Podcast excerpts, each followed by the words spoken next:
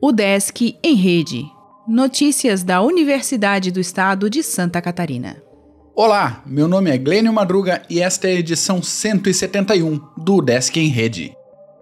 O Desk promove primeiro encontro de orquestras juvenis na capital.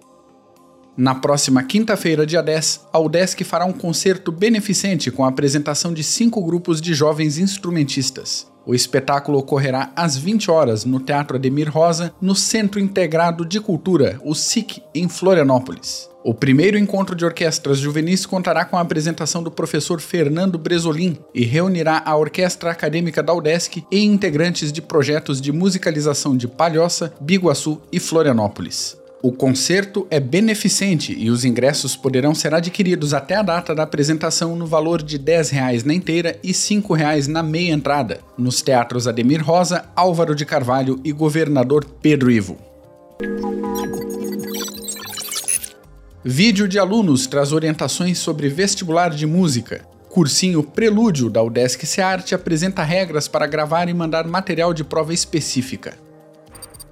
Sete cursos da UDESC recebem conceitos de avaliação do ENAD. Universidade teve cursos de quatro centros avaliados na edição de 2018 do exame do governo federal. Integrante da Fiesc conhece estrutura de pesquisas da UDESC. Visita realizada em Joinville integra a ação da reitoria que busca trazer indústrias para a universidade. A UDESC convida servidores a participarem de pesquisa. Técnica da UDESC tem dissertação de economia premiada.